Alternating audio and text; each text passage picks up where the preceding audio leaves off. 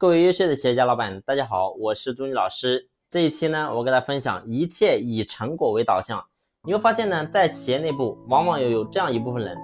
然后呢，每天看起来也非常的刻苦，非常的努力，非常的拼命，但是呢，往往他们做出来的结果却不能让我们老板满意，也不能让公司满意。那么这部分人呢，我们在过去把这部分人称之为什么？称之为就是能力差、态度好的员工。但是呢，我发现很多的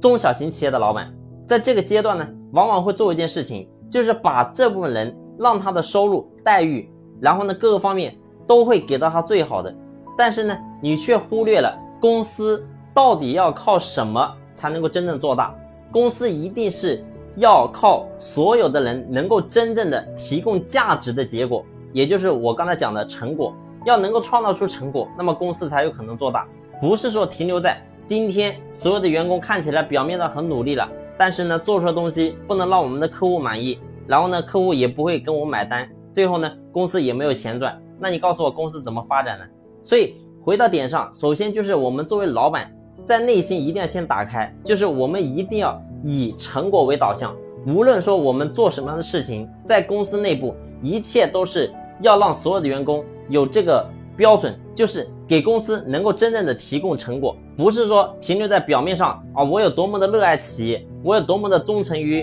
领导，然后呢忠诚于公司，其实这种东西是没有用的，这种东西是虚无缥缈的东西。企业能够存活，企业能够做大，一定是要靠无数的人能够真正的提供成果，创造价值，这个是核心。所以希望所有的老板在这个点一定要升起一个心，一切以成果为导向，而不是停留在表面上。好了，这一期的分享呢就分享到这里，感谢你的用心聆听，谢谢。